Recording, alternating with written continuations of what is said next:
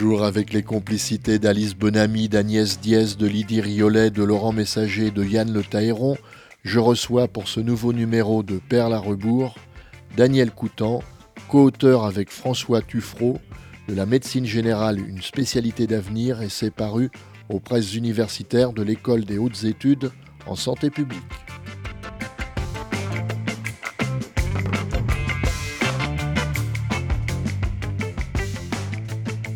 Daniel Coutan, bonjour. Bonjour. Vous êtes médecin généraliste, nouvellement spécialiste de la médecine ouzbek. Vous avez exercé en libéral puis en centre de santé. Pourquoi vous êtes associé à un statisticien pour écrire ce livre? Alors l'idée du livre vient de François Tuffreau, là, qui est statisticien et qui était directeur adjoint de l'Observatoire de la santé, parce que lui aussi maintenant est retraité. Et puis euh, il y a deux ans, euh, il m'avait sollicité en me disant il y a plein de choses qui changent autour de la médecine générale, puisque c'était aussi l'objet de ses travaux. Et euh, bon, je, faut que je, il faut, il faut qu'on je te voie, j'ai des choses à creuser. Et puis, on a discuté pendant deux heures. Et puis, finalement, ben, on s'est dit, on le fait ensemble. C'est venu comme ça. L'idée n'est pas de moi. Hein, mais je, on a travaillé ensemble. Et puis, je ne le regrette pas. C'est un livre où on associe les chiffres et les lettres. Oui, oui, on a essayé de, quand même de le documenter. Bon, en plus, c'est une édition universitaire. Donc, euh, bon, ça, ça a été travaillé. Qu'attend-on d'un médecin généraliste? Qu'il soigne les petits bobos, qu'il effectue les premiers soins d'urgence, qu'il oriente le malade vers le bon spécialiste? Ben on, attend un petit peu tout ça, mais je ne pense pas que ça puisse se résumer à ça. C'est ce qu'on dit maintenant le médecin généraliste. En fait, c'est le médecin de premier recours, le premier théoriquement auquel on s'adresse quand on a un problème. Et le problème, ce n'est pas forcément un bobo, ça peut être un mal-être, ça peut être une souffrance au travail, ça peut être un avis pour, à partager avec une infirmière, ça peut être un conseil auprès du pharmacien. Donc, euh, c'est on peut le résumer, c'est ce qu'on qu qu dit dans notre livre, mais on, ne l'a pas inventé. Euh, ça n'est pas un spécialiste d'organes, c'est un, médecin de la globalité de la personne dans son entier, où ça devrait être. Mais en quoi il est différent du bon vieux médecin de famille d'autrefois? Alors est-ce qu'il est si différent? Il est peut-être différent dans, le mode d'exercice, puisque euh, d'une part, ça n'est plus, plus le notable qu'on a connu autrefois. Le médecin, ben, autrefois, se rendait disponible, hein, sacrifiait un peu sa vie. Et puis, il euh, ne faut pas oublier quand même toute la période de médecin. J'étais très marqué aussi, je me souviens par une vidéo tournée autour d'une maison de retraite, euh, l'interview de personnes âgées qui rappelaient, ben, le médecin venait chez nous, mais c'était lui qui mettait l'argent sur la cheminée pour qu'on puisse acheter les médicaments. Donc, euh, on n'est plus dans cette optique, et puis heureusement. Et puis euh, derrière ça, quand même, on parlait de vocation, quelquefois de sacerdoce, on n'est plus du tout, et puis heureusement dans cette dimension, dans cette problématique. Hein, c'est offrir une réponse à la, population qui a besoin de soins, on peut dire aussi d'écoute, et puis euh, aussi en se donnant des conditions pour vivre correctement, avec quand même cette dimension qui est nouvelle en France et puis qui est quand même un peu le, fil conducteur de notre livre, c'est-à-dire que ben, jusqu'à jusqu une époque relativement récente, le médecin était un peu à la fois le centre et puis aussi euh, travaillait plutôt tout seul faisait à la fois le médecin, le soignant, l'assistante sociale et autres. Euh, bon, ça ne convient plus du tout. Alors, c'est aussi les évolutions, ça s'explique aussi d'une part parce qu'il y a de plus en plus de maladies chroniques. Alors, c'est vrai, si on a un problème aigu, ça peut se régler avec son médecin, mais euh, quand on a un diabète, un cancer et autres, euh, c'est pas suffisant. Le médecin, il a besoin de travailler avec l'infirmière, le pharmacien, le spécialiste, euh, l'assistante sociale, etc. Donc, on peut plus résumer l'exercice médical à ce qu'on appelait le colloque singulier entre le patient et son malade. Il y en aura toujours besoin, il a toujours besoin de la confidentialité, mais si on veut prendre en charge globalement, par exemple, le diabétique, il a besoin du médecin généraliste, il a besoin du pharmacien, il a besoin de l'infirmière pour, pour ses piqûres, il a besoin du podologue pour éviter les infections de pied, il a besoin de la diététicienne, il peut avoir besoin aussi de l'assistante sociale, et quand il a un coup de mou, il peut avoir aussi besoin du psychologue. Donc le, médecin, on ne peut plus, compte tenu de l'évolution du vieillissement de la population et du développement des maladies chroniques, il y a quand même 15 millions de malades chroniques en France, euh, ça ne peut pas se résoudre la plupart du temps correctement, simplement au sein du cabinet, dans un exercice isolé. Et puis c'est aussi le reflet de toute la médecine qu'on a connue en France, et on l'a repris un petit peu là-dessus, c'est le cloisonnement. On a l'hôpital d'un côté, dans un système très hospitalo-centré, à côté on avait la médecine de ville, en médecine de ville il y a la, médecine générale d'un côté, les spécialistes de l'autre, les paramédicaux, infirmières de l'autre, et puis entre les soignants, il y a encore un cloisonnement avec les travailleurs sociaux. Donc euh, maintenant, on est bien obligé d'admettre, avec euh, ben, aussi le problème de démographie médicale, que ça ne peut plus exister comme ça. Mais ça, c'est des choses qu'on connaissait depuis les années 70. Il y a eu des rapports là-dessus. Donc il faut 35 ans pour, pour euh, finalement l'admettre et puis se dire, ben oui, prenons les moyens pour que ça change. On arrive vers la fin du livre, là. ça s'intègre quand même dans une histoire. Hein. le médecin d'aujourd'hui ne se fait plus biper en direct. Non, c'est juste parce qu'il y a un petit bruit. Donc ah oui, d'accord, mais c'est pas mon bip. non, c'est mien, c'est mien. Je l'ai éteint. Qu'est-ce qui fait que cette branche, qui a donc euh, évolué, euh, soit toujours aussi peu attractive? Alors, c'est aussi euh, un peu la problématique qu'on a soulevée. Donc, on a pris conscience. Alors, d'une part, il y, a un problème, on dit qu'il n'y a pas assez de médecins. en fait, c'est. Alors, ce qui, des médecins, combien il y a de médecins généralistes? Alors c'est là qu'on ramène les chiffres. Les chiffres vont de 66 000 à 102 000. Mais si on prend le détail de 55 000 à 102 000, il y a 55 000 généralistes, c'est des chiffres de 2014 qui exercent, en cabinet. Il y en a 4 500 qui exercent en centre de santé. Il doit y en avoir 7 100 qui font des remplacements. Le total, ça fait 66 600. Donc on est loin des 102 000. Et ben les autres, c'est quoi? C'est des gens qui font, par exemple, ce qu'on appelle un exercice particulier. Ils sont généralistes, mais ils vont faire de l'homéopathie et autres. Il y a des, spécialités qui ne sont pas reconnues comme spécialités, comme allergologue, etc. Il y a pas mal de généralistes à l'hôpital, dans les services d'urgence. Y en a dans les maisons de retraite, il y en a qui font de la prévention, etc. Donc en fait, euh, on a 66 600 généralistes en 2014, et ça fait le même chiffre qu'en 1996, alors que la population a augmenté de 6 millions et demi d'habitants. Mais le chiffre global de médecins a quand même augmenté de 26 000. Hein, ben, ce sont des médecins dans les hôpitaux, ce sont des spécialistes. Donc effectivement, il y a un manque de médecins généralistes. Alors est-ce qu'il faut parler des de déserts médicaux euh, Bon, faut quand même un peu plus le nuancer, mais c'est vrai qu'il ben, y a un certain nombre d'endroits, et il est quand même, que ce soit en la campagne ou en ville, où il est difficile pour des, pour des, pour des patients de trouver un médecin traitant. Donc effectivement, manque de médecins.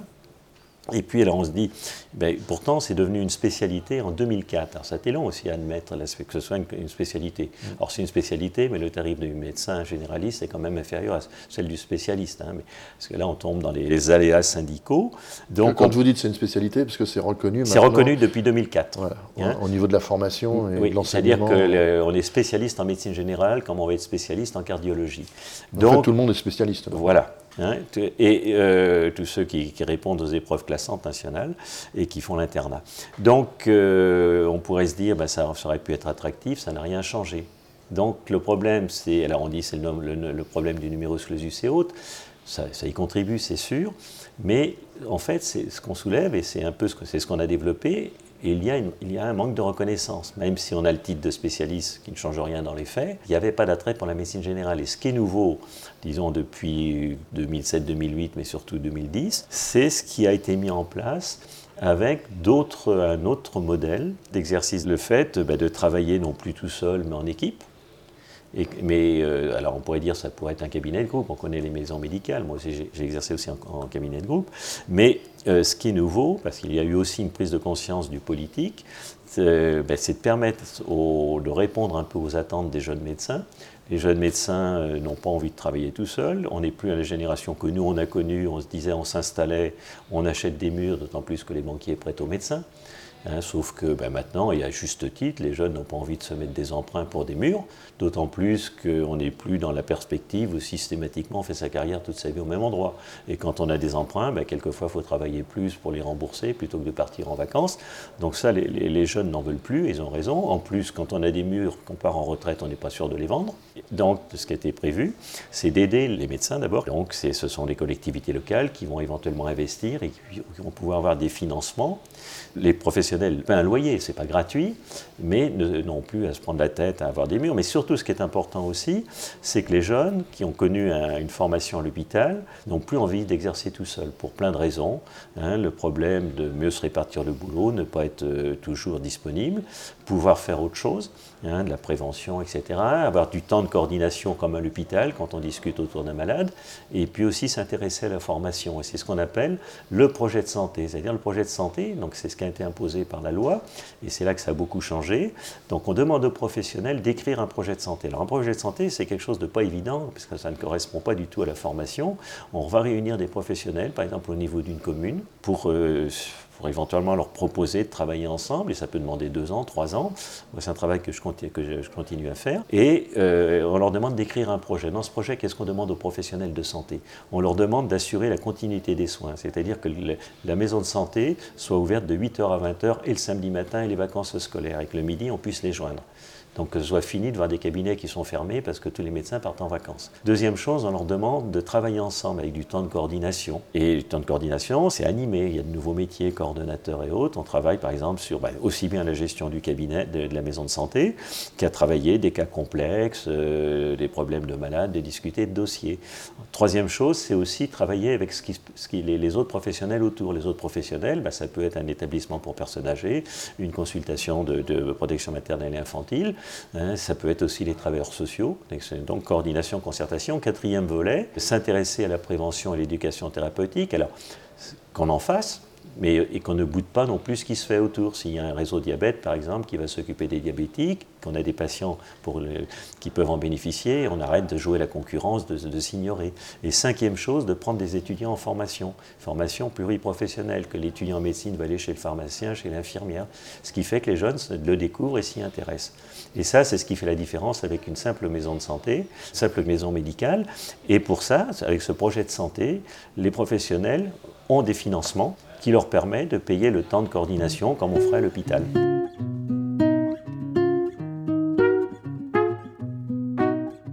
Il faut aussi, pour qu'il y ait normalement des, des financements par l'État pour les collectivités locales, par exemple pour une mairie, il faut que les professionnels aient écrit un projet de santé qui est validé par le directeur de l'ARS. Hein, donc on ne fait pas n'importe quoi.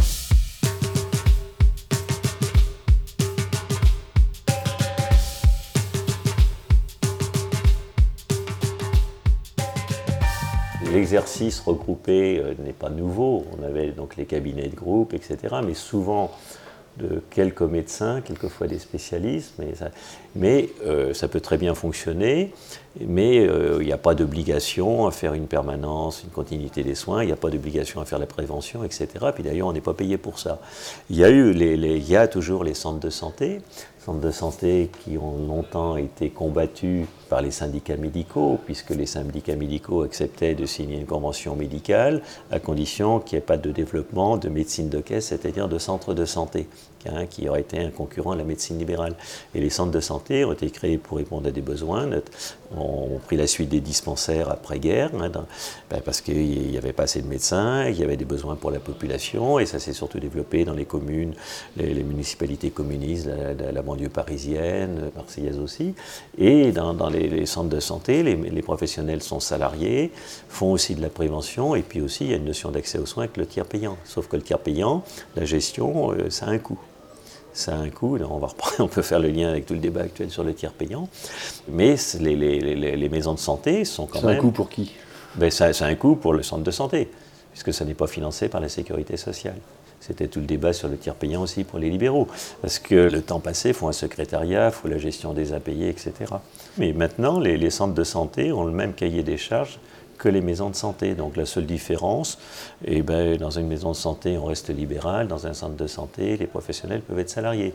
Mais c'est de moins en moins clivé. On a même des exemples de maisons de santé qui sont devenues des centres de santé. L'île-Dieu est un très bel exemple. Problème euh, Il y a eu un contrat local de santé où tout le monde s'est mis à bosser avec l'hôpital, les, politiques et autres, euh, des liens aussi par, télé, par télémédecine, etc. Et puis les médecins, le cabinet médical sont devenus maisons de santé Et maintenant, parce que la loi hôpital patient santé territoire le permet, maintenant la maison de santé est adossée à l'hôpital et ils sont praticiens hospitaliers, ils sont salariés, avec le même cahier des charges qu'une maison de santé. Daniel Coutan, co-auteur avec François Tuffreau de la médecine générale, une spécialité d'avenir, essai paru aux presses de l'École des hautes études en santé publique, et l'invité de Perle Arbour.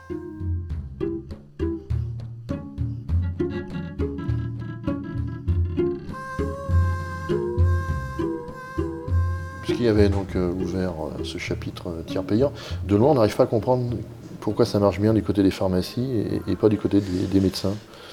Alors, euh, oui. formation, on arrive avec ses cartes et puis on repart avec ses médicaments. Oui, alors. on est tout autant solvable ou insolvable. Oui, alors il y, a quand même une antériorité, il y a quand même longtemps, et notamment en Loire-Atlantique, qu'il y a du tiers payant dans les pharmacies. ce tiers payant a été euh, initié, non sans difficulté, par la mutualité, qui l'a imposé. Les pharmaciens s'y opposaient, et puis, euh, à un moment, il a fallu s'y mettre, et tout le monde s'est mis à faire du tiers payant alors le problème, c'est pas forcément simple pour les pharmaciens, parce qu'il y a quand même aussi la gestion des impayés, sauf qu'ils ont quand même des volumes plus importants que le médecin, mais on ne conçoit plus que la pharmacie se fasse sentir payant, d'autant plus qu'il y a une convention pour, euh, puisque le médecin, le, pharmacien peut substituer euh, un médicament par du générique quand, il existe, sauf si le médecin s'y oppose.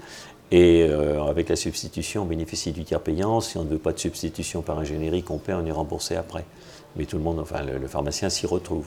C'est normal, il, y a une compensation. Mais euh, on peut se faire aussi, euh, il n'y a pas d'obligation pour les médecins à s'installer dans les zones où il manque de médecins. Par contre, il y en a pour les autres paramédicaux, une infirmière ne peut s'installer que, là où il y a des places. Hein, donc euh, il y a toujours un statut un peu particulier pour le corps médical.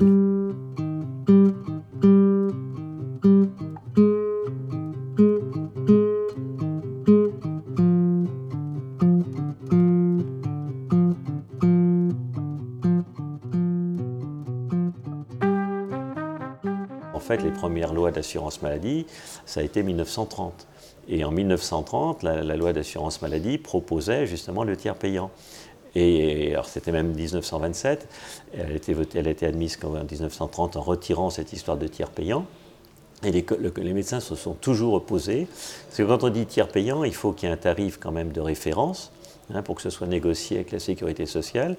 Et euh, en fait, les médecins s'y sont opposés. Même en 1945, ça avait été décidé, ça n'a été appliqué qu'à partir de 60, avec le général de Gaulle, avec des conventions euh, départementales, et, ça été devenu obligatoire qu'avec une convention nationale en 71. Et ce, qu'a fait de Gaulle, de Gaulle a, imposé en disant les, les, patients ne peuvent être remboursés que si les tarifs sont fixés. Et puis, ce qu'il a proposé, comme les syndicats médicaux s'y opposaient, il a dit ben, les médecins peuvent adhérer individuellement. Et comme les médecins individuellement s'y intéressaient, surtout les généralistes, bon, ben, les syndicats médicaux ont suivi. Alors en contrepartie, il y a quand même eu des avantages. Il y a eu des avantages qui existent toujours, c'est-à-dire qu'une partie des cotisations sociales des médecins sont prises en charge par la sécurité sociale. Ce qu'on explique aussi dans notre bouquin, on oublie toujours le... Alors c'est vrai aussi pour les infirmières et autres, mais c'est quand même des, sommes qui, ne sont pas négligeables. Et puis ben, la sécurité sociale avec des tarifs fixés et des remboursements, ça a donné une clientèle solvable il n'y aurait pas de clientèle solvable. Une autre profession libérale, un architecte et autres, ces honoraires ne sont pas remboursés. Donc euh, ça donne une clientèle solvable, mais c'est un contrat, ça, entraîne un certain nombre de... On est dans une relation contractuelle. Mmh. Et c'est ce qui fait, ben alors ça se discute tous les 4 ans avec l'assurance maladie, et on tombe, ben ça repart cette année, et c'est ce qu'on entend toujours, ben effectivement ça discute beaucoup d'honoraires, etc., combien va être le tarif de la consultation. Mais ce qui a changé depuis, euh, depuis la loi Hôpital Patient Santé Territoire, puisque maintenant il y a des chambres professionnelles qu'on appelle les unions régionales professionnelles de médecins, d'infirmières et autres, hein, il y en a pour podologues, il y en a 10 en tout, et ces unions qui sont financées par des cotisations obligatoires pour les professionnels de santé, sont les interlocuteurs pour parler politique de santé. Donc quand on parle effectivement manque de médecins, les agences régionales de santé discutent avec ces unions. Hein, et, donc ça discute encore honoraire avec la sécurité sociale, et puis euh, euh, plus politique avec les unions, et c'est un petit peu tout ça qui a changé.